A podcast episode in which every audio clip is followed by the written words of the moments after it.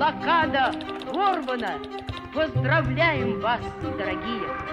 Это еще не окончательная победа, но радостное ее предвестие. Мы продолжаем разговор о ленинградской блокаде, о прорыве блокадного кольца вокруг города. Михаил, мне хотелось бы вас спросить, что за операция «Искра»? Почему она так названа? Мы уже говорили, что в течение 1942 года советские войска предприняли несколько крупных наступательных операций в попытке прорвать блокаду. Но эти операции предпринимались на различных участках фронта, и извне, и изнутри блокадного кольца, но в итоге успеха они не имели. Однако удалось во-первых, растянуть оборону противника и определить ее более-менее слабые точки. Очевидно было, что наиболее перспективным с точки зрения возможности прорыва блокады был ее крайний северный участок, а именно район к северу от станции МГА, от Октябрьской железной дороги, район, э, в центре которого располагался рабочий поселок Синявина – а на северном фасе город Шлиссельбург. Честно говоря, места там не для слабонервных. Железного дорожного сообщения там практически нет. Это огромный, забол, огромная заболоченная местность, прилегающая к южному берегу Ладожского озера и к каналам, где практически нет дорог. Все сообщение между многочисленными рабочими поселками и торфразработками осуществляется по насыпям узкоколеек. Здесь немецкие войска смогли завладеть коридором глубиной примерно от 16 до 20 километров. Это было самое узкое место блокадного кольца. Но из, даже из описания местности видно, что попытка прорыва в этом направлении легкую прогулку не обещала. А немецкие войска, наученные горьким опытом отражения предыдущих попыток прорыва блокады советскими войсками, сделали ставку на жесткую, глубоко эшелонированную и долговременную оборону этих мест. То есть оборона была хорошо оборудована в этих местах? Там же ведь практически нет населения, и вокруг одни болота. Но зато везде, где есть населенный пункт, этот населенный пункт превращен в опорный пункт. Он опоясан минными полями. Заминированы не только подходы к нему, например, по узкоколейкам, но и болото вокруг, чтобы уж, как говорится, было. Болота были заминированы? Да, заминированы даже болота. А это вообще-то, в, вообще-то даже до сих пор район Синявинских высот, район Синявина не очень рекомендуется для жилой застройки, даже для дачной поскольку очень легко вытащить из болота при расчистке участка противотанковую или противопехотную мину. Вот. Были заминированы все подходы, заплетены колючей проволокой. Плюс немцы, поскольку они уступали на этом участке советским войскам, немецких войск там было все-таки не очень много, сделали ставку на противоартиллерийскую, на противоартиллерийскую оборону. То есть вся их оборона строилась по принципу опорных пунктов с большим количеством долговременных и долговременных земляных огневых точек, то есть доты и доты, которые простреливали всю, всю заболоченную равнину между ними несколькими видами огня. Кроме того, немцы имели преимущество, если хотите, внутренних операционных, работы по внутренним операционным линиям. То есть, если советским войскам приходилось координировать свои усилия извне и внутри блокадного кольца. Были свои сложности в, в взаимодействии с резервами. Немцы располагали свои резервы примерно в центре такого участка и могли оперативно подать их на любой участок, где это было необходимо. А использовались спецвойска или обычные вооруженные а силы? Что значит спецвойска? Чтобы взять такую оборону. А что значит спецвойска? Ну... 67-я армия, вторая ударная армия. Обычные Обычные армии, которые воевали там и весь 42 год. Те же, кто пытался прорвать эту оборону в 42-м, начинали ее штурмы в 43-м. Но было ясно, конечно же, что прорывать эту оборону необходимо. Блокадное кольцо надо было как минимум прорвать, как максимум снять, поскольку продолжение блокады Ленинграда отвлекало огромные силы и средства у страны. Фактически бездействовал Балтийский флот, что превращало Балтийское море во внутреннее море Германии и позволяло без всякого, можно сказать, безнаказанно накачивать немецкую военную экономику весьма важным стратегическим сырьем и оборудованием. А это означало, что немецкие войска будут продолжать убивать красноармейцев и мирных советских жителей на других участках фронта. Плюс к тому и политический мотив, когда, когда колыбели революции в осаде, там и ее население умирает с голоду, это все-таки не очень хорошо сказывается на, полити... на внешнеполитическом имидже государства. Поэтому советское командование после начала успешного контрнаступления под Сталинградом в ноябре 1942 года приняло решение дополнить боевые действия в ближайшее время и организации новой попытки наступления под Ленинградом. По легенде, кстати, название операции принадлежит э, самому Сталину. Он считал, что это будет та искра, из которой должно возгореться пламя. Здесь как бы учитывался и печальный опыт всех предыдущих неудачных попыток, и в то же время выражалась надежда на том, что вот сейчас обстановка складывается так, что должно получиться. Операция «Искра» — это наименование целого ряда операций, которые развернулись начиная с 12 января 1943 года. В общем-то, в советской историографии так называется только первый этап этой операции, который длился с 12 по 30 января 1943 года и закончился для советских войск удачно, успешно. Но в общем и целом бои шли до марта 1943 года. В результате этих боев 18 января 1943 года южнее Шлиссельбурга и севернее поселка Синявина бойцы Ленинградского фронта соединились с войсками Волховского фронта и таким образом сделали реальностью прорыв блокады Ленинграда. К сожалению, более значим, значимых успехов не последовало. Ни взять знаменитые Синявинские высоты и укрепленный узел противника в районе станции Синявина, не взять станцию МГА и таким образом открыть железнодорожное сообщение Ленинграда со страной тогда не удалось. Немцы удержались на своих оборонительных позициях. И нам потребовался почти год для того, чтобы освободить Ленинград, Ленинградскую Но вы даже Несмотря представьте на то, что... себе, представьте себе, собственно говоря, насколько ожесточенным был характер этих боев. Ведь советским войскам в течение почти месяца, 18 дней ожесточенных боев, в котором участвовали войска двух фронтов, удалось пробить коридор в немецкой обороне шириной от 8 до 11 километров. И в этой связи интересна, кстати, еще одна запись, которую мы бы хотели рекомендовать нашим слушателям сегодня. Это воспоминания командира орудия Бориса Семчукова как раз о боях в районе прорыва, в районе будущего прорыва блокады. Как всегда, солдатские воспоминания довольно простые и бесхитростные, они очень четко показывают, через что пришлось пройти советским солдатам, даже для того, чтобы достичь того результата, который удалось достичь. Давайте послушаем эту запись. Когда мы вышли на берег Невы, а берег очень высокий, метров, наверное, 15-20, и весь этот лед, 500 метров перед тобой, весь этот лед был усыпан телами убитых и раненых наших бойцов.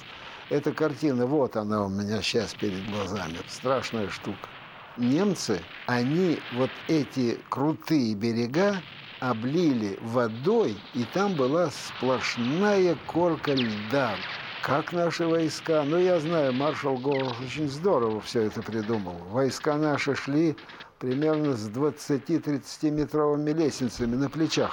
Бросали эту лестницу на ледяной скат, и люди лезли туда, по этим лестницам. Ну и долезли в конце концов и выгнали их оттуда. Тем не менее, главное было сделано. Блокада была прорвана. И 18 января 1943 года ленинградцы услышали об этом буквально-таки в режиме реального времени. Услышали в репортаже ленинградского радио услышали голосом Ольги Бергольц. Ленинградцы, милые друзья, товарищи по оружию и всем тяготам фронтовой жизни. Блокада прорвана. Поздравляем вас, дорогие! Это еще не окончательная победа, но радостное ее предвестие. Мы соединились со всей страной. Говорит Ленинград. Блокадное кольцо было прорвано, но не снято. Немецкие войска, несмотря на то, что семь немецких дивизий потерпели поражение в ходе операции «Искра», сумели удержать большую часть своих позиций. Более того, в течение летней кампании 1943 года они смогли решить еще одну очень важную задачу. Они полностью заблокировали в Ленинграде и в восточной части Финского залива Балтийский флот, чем э, пытались ну, нивелировать, скажем так, советские успехи на этом участке фронта в э, зимой 43 года. Поэтому советское руководство стало немедленно практически готовить продолжение военных операций, на сей раз имевших своей целью не уже не просто прорыв, а снятие блокады. Важнейшим условием для этого было, была нормализация снабжения города. И уже 22 января 1943 года, через 4 дня после того, как советские войска соединились, то есть территория еще не разминирована, еще остаются очаги сопротивления. Началось строительство железной дороги Поляны-Шлиссельбург вдоль берега Ладожского озера. Эту дорогу назовут «Дорогой Победы Ленинграда», по аналогии с «Дорогой жизни». Ну, вдумайтесь, э, строить железную дорогу в трех-четырех километрах от немецких артиллерийских позиций. Строило ее управление военно, военного строительства номер два во многом руками тех же самых ленинградцев, которые только что пережили блокаду. Вот. Но, тем не менее, 22 января начались работы на трассе, а они, на секундочку, предусматривали, помимо всего прочего, сооружение двух железнодорожных мостов через Неву в ее истоке, скажем так, в районе Шлиссельбурга там, где эта железная, дорога, эта железная дорога должна была соединиться с железнодорожной сетью Ленинградского узла. А как же артиллерийские обстрелы и воздушные бомбежки? Что, немцы не видели, что у них под носом строят? Прекрасно видели. Прекрасно а, а видели. Ну вот так. Но надо было... Вопрос о создании устойчивой железнодорожной связи Ленинграда со страной был важнее жизни тех, кто погибнет при неизбежных обстрелах. Но при этом, естественно, система обороны тоже создавалась параллельно, можно сказать, с системой прохождения поездов.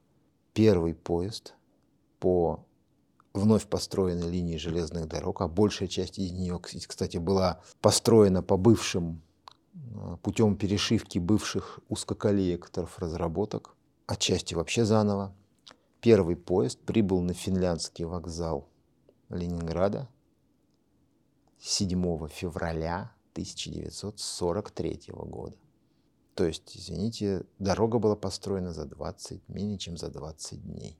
Более того, не успели эти поезда, не успел поезд прибыть, как были начаты работы по проектированию второго пути этой дороги вдоль самого берега Ладожского озера, еще на 2-3 километра дальше от немецких позиций. И в мае 1943 года дорога стала двупутной. Всего по этой железной дороге прошло несколько тысяч эшелонов. 3105 эшелонов на Ленинград, это только за 1943 год, и 3076 обратных. Ну, то есть можно было теперь возить в Ленинград продовольствие и вооружение, а в другую сторону можно было эвакуировать людей. Да, именно благодаря этой дороге с весны 1943 года нормы снабжения в Ленинграде были уравнены с нормами снабжения в СССР, во всех остальных промышленных городах СССР. Более того, появилась возможность сосредоточения в гораздо большем объеме резервов для советских, наступательных операций советских войск. Более того, осенью, уже осенью 1943 года советские войска предприняли уникальную, если хотите, операцию.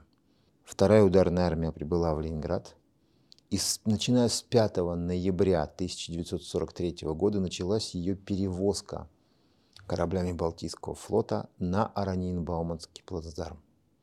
Как мы помним, западнее Ленинграда на берегу Финского залива советским войскам удалось удержать Аранин-Бауманский плацдарм. Балтийский флот был заперт. Правильно, но в районе Кронштадта, который рядом с Аранин-Бауманским плацдармом, он мог иметь определенную свободу действий. И таким образом а, основу Аранинбауманского плацдарма составляли тяжелые укрепления береговой обороны, знаменитый форт Красная Горка, который, благодаря которому удалось удержать этот плацдарм в 1941 году. Теперь же на плацдарм перебросили почти 58 тысяч человек военнослужащих.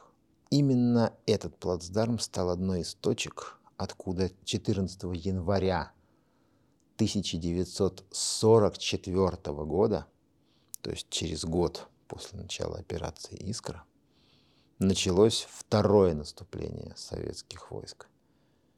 Честно говоря, эта операция, получившая название первого сталинского удара или в, под, в позднейшей историографии Ленинградско-Новгородской стратегической наступательной операции, состояла из нескольких десятков разнородных операций. В частности, первой была как раз Ропшинско-Красносельская, которая наносилась войсками Ленинградского фронта с одной стороны из района Пулково, из района Пулковской обсерватории, с другой стороны как раз с Ранин-Бауманского плацдарма. Она была направлена на то, чтобы уничтожить оборонявшиеся у, в этом месте западнее Ленинграда 3-й танковый корпус СС и 50-й армейский корпус вермахта. Уничтожить артиллерийские позиции, из которых немцы обстреливали Ленинград, и создать условия для дальнейшего наступления. Одновременно началась, наступ, началась наступательная операция в тех же местах, где за год до этого гремели бои операции «Искра». Советские войска опять начали наступление из, из района Ленинградского фронта, из района Волховского фронта на Синявино, на Мгу, и на сей раз уже гораздо дальше, там, на Тосно, на то, чтобы эта операция была направлена на то, чтобы освободить, наконец, Октябрьскую железную дорогу и обеспечить устойчивую железнодорожную связь Ленинграда со стороной. А южнее началось, началось наступление советских войск на Новгород и даже и э, на район там Шимска, и некоторых других населенных пунктов. Честно говоря, замысел операции это был очень большой. Замысел операции предусматривал в случае удачи окружение всей группы армии «Север». И не, случайно участвовали войска трех фронтов – Ленинградского, Волховского и вновь созданного второго Прибалтийского. Была задача фактически при удаче окружить под Ленинградом группу армии север и прорваться в Прибалтику. Ну, в общем и целом, и размах сил был соответствующий.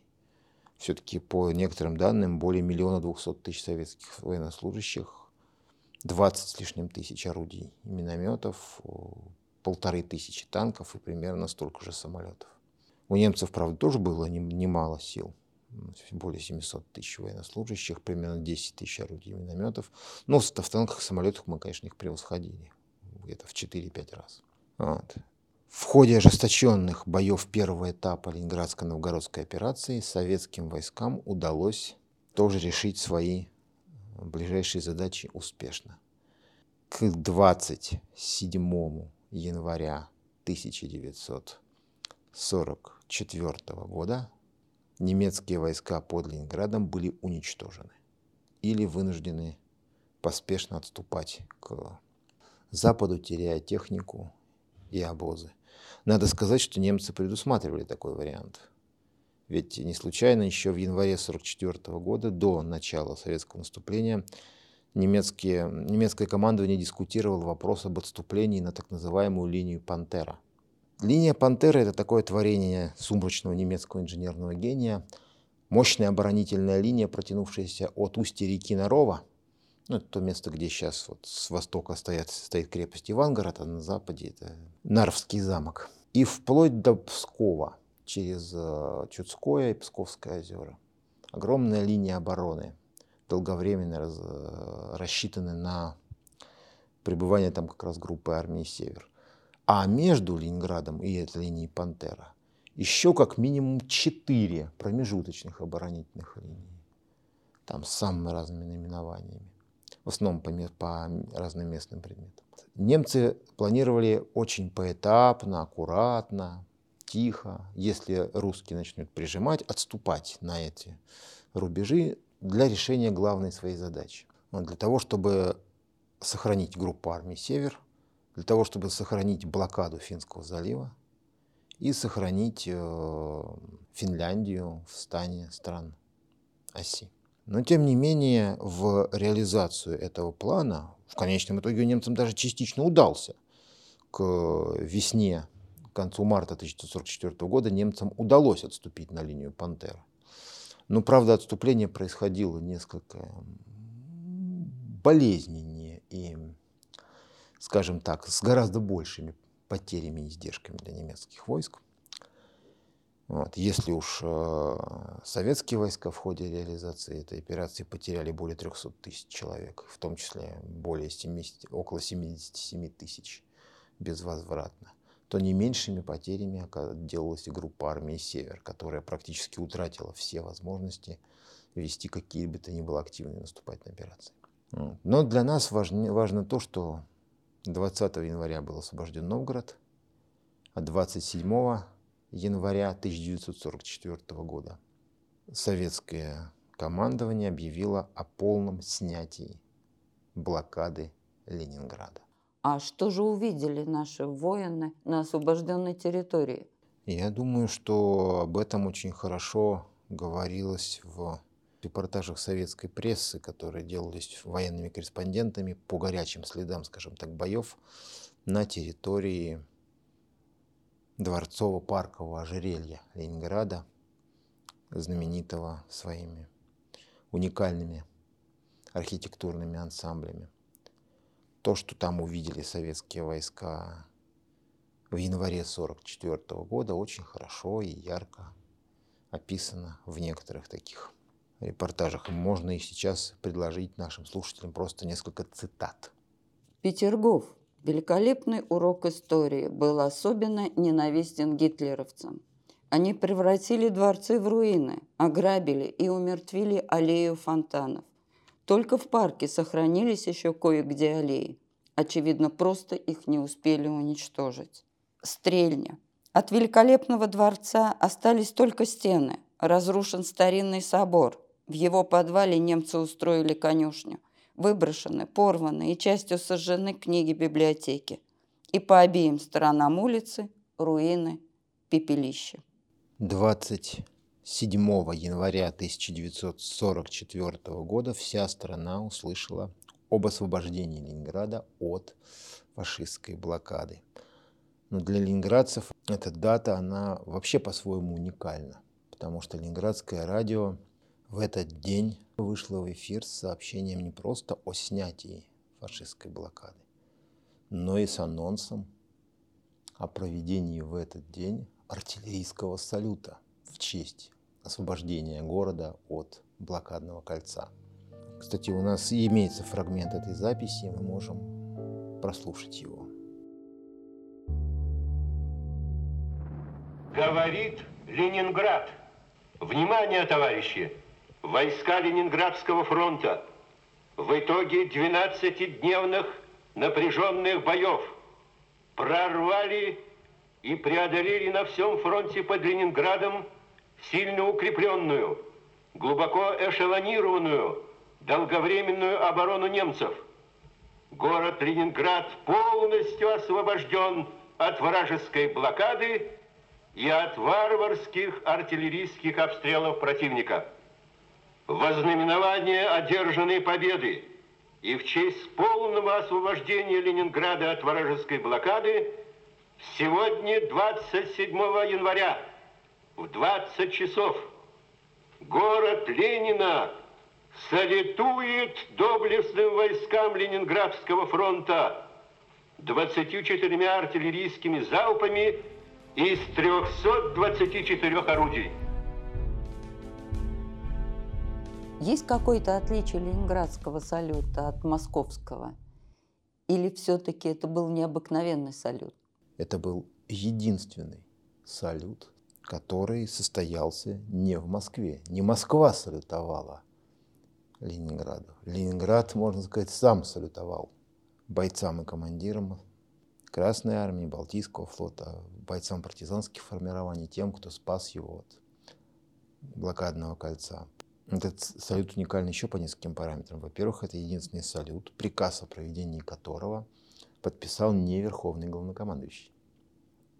А кто? Командующий Ленинградским фронтом, генерал Говоров. Ему была дарована, можно сказать, высшая честь, которую в годы войны не удостоился больше ни один подписать приказ о проведении салюта победы войск, в том числе и уверенного ему фронта. Кроме того, этот салют был самым крупным до сих пор по масштабам. 24 залпа из 324 орудий. До этого никогда столько орудий и столько залпов не давалось. При этом, опять же, уникально то, что да, осуществлялась трансляция этого салюта на главную салютную площадку страны, то есть в Москву. Москвичи ленинградский салют слушали по радио. Вот. А в Ленинграде в этот день на все свободные орудия устанавливали на все свободные площадки. И вдоль побережья Невы было просто все уставлено артиллерийскими стволами. И, соответственно, ленинградцы тоже собрались вдоль всей Невы на всех крупных улицах и площадках города. Очень приятно, что в числе прочих аудиозаписей глав архиве сохранилось и уникальное аудиосвидетельство этого торжественного момента, принадлежащее все тому же неугомонному и неистребимому герою ленинградского радио Лазарю Маграчеву, который в течение всей блокады вел репортажи с самых тяжелых участков обороны города. И вот, наконец, стал одним из тех, кто получил возможность освещать рассказать, свои, э, рассказать своим слушателям о салюте. Ну да, наверное, о салюте победы. О салюте освобождения родного честь города, в честь освобождения родного города от, от блокадного кольца. Это очень интересная запись, очень эмоционально насыщенная. Давайте мы послушаем ее. Говорит Ленинград. Говорит Ленинград. 19 часов 59 минут. 27 января 1944 года. Вы включили наш микрофон в центре города, на Невском проспекте, за минуту до того, как Ленинград громом орудий будет салютовать победе своих героев. Город в напряженном ожидании. В эти секунды на Марсовом поле, на берегу Невы, вытянулись к небу жерла орудий, готовые к торжественному салюту. А на улицах и проспектах царит радостное оживление, которого не помнит военный Ленинград. От мала до велика все вышли на улицу, все хотят увидеть и услышать салют, чтобы на всю жизнь запомнить эти неповторимые минуты, до которых дожили ленинградцы, пройдя трудный тернистый путь борьбы и невзгод. Вот она, наступает торжественная минута, которую Ленинград никогда не забудет. Вспоминают о салюте и другие участники этого мероприятия. Так, например, знаменитый фотокорреспондент Сергей Струнников, который написал в своем дневнике 27 января 1944 года. Диктор передает объявление о коменданта города о том, что в ночь с 27 на 28 января разрешено ходить до часу ночи. Все что-то предчувствуют, только ничего не знают, не догадываются. Пушки на набережной, скопление машин, приготовление киносъемки. А на устах ленинградцев одно слово – салют. В 20 часов загремели орудия. Ленинград впервые за всю войну осветился таким ярким светом. Зрелище было неописуемое. Люди плакали и смеялись в одно и то же время. Также в нашем распоряжении имеются воспоминания оператора Ленинградского радио Любови Спектр о салюте 27 января 1944 года. Давайте послушаем. Вот когда поднимаешься на Думу, вот тут такой парапет. И вот здесь у меня стоял магнитофон, я вытащила шлангом микрофон, чтобы поближе было. И мы записывали этот салют. Я никогда не забуду этого. Это ликование людей, это, ну я не знаю такого ликования еще. Сплошные поцелуи, возгласы, крики, ура, танцы. Ну, действительно, это был возглас радости, такой, что не передать. Строками этих аудиозаписей, этих воспоминаний можно было бы завершить наш сегодняшний разговор на такой ноте. Но, к сожалению, история блокады Ленинграда – это ни в коей мере не мажорная страница истории Великой Отечественной войны. Это самая трагическая, наверное, ее, одна из, одна из, по крайней мере, самых трагических ее страниц. Хотелось бы напомнить нашим слушателям, что точное число жертв блокады неизвестно до сих пор и вряд ли когда-либо будет известно. Мы можем пока говорить о том, что внутри блокадного кольца мы можем более-менее с уверенностью говорить, что внутри блокадного кольца по разным подсчетам погибло от 640 тысяч человек до миллиона. Вот такой вот неслабый с математической точки зрения разброс. Притом в это число включаются прежде всего мирные жители – погибшие от воздействия факторов войны. Точное число жертв никогда не будет установлено еще и потому, что в эту страшную цифру не вошли десятки тысяч умерших в эвакуации вырвавшихся из блокадного кольца. Тысячи тех, кто погиб от нацистского террора на территории оккупированных ленинградских пригородов.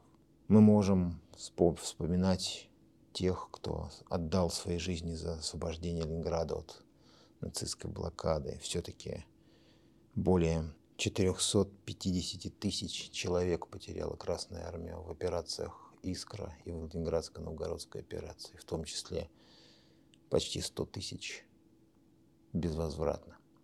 То есть почти 100 тысяч советских солдат и офицеров, партизан, моряков отдали свои жизни за то, чтобы 27 января 1944 года над Ленинградом развернулся победный салют. Мы можем вспомнить и то, как героически они сражались, как фактически была отброшена от Ленинграда и выбита из войны до конца войны группа армии «Север», которая уже после, после разгрома в Ленинградско-Новгородской операции уже не имела сил для наступательных операций.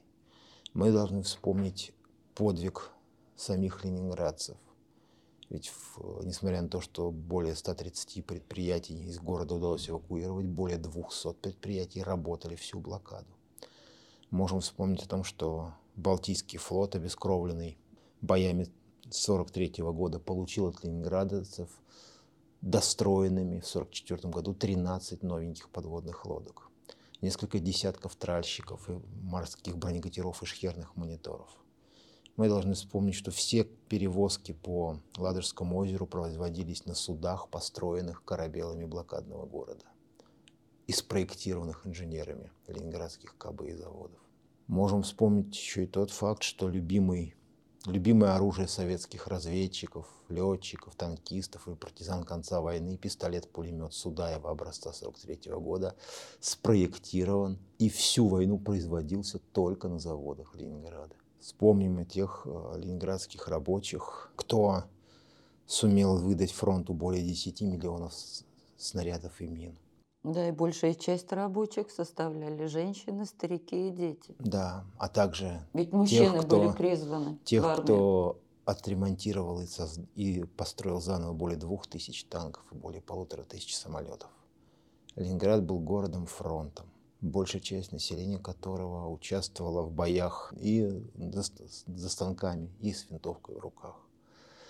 Вот. Поэтому, наверное, все-таки завершить сегодняшнюю нашу беседу мы хотели бы немного по-другому. Пусть памятью всем защитникам Ленинграда и памятью всем ленинградцам прозвучит замечательное Волховское застолье.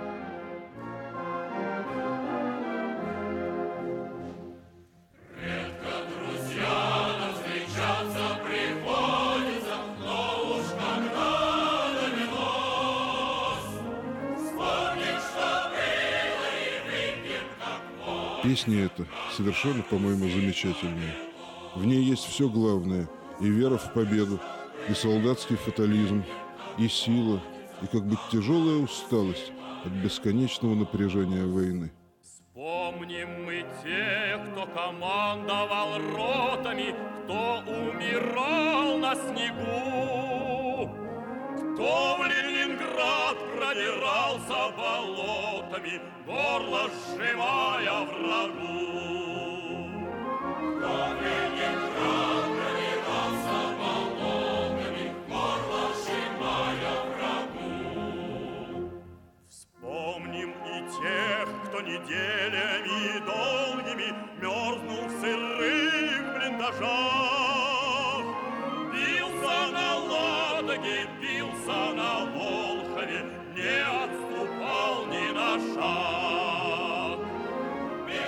Застольная песня Волховского фронта. Как-то захотелось, чтобы она в эти дни прозвучала. Это еще не совсем история, это далекая, но длящаяся современность.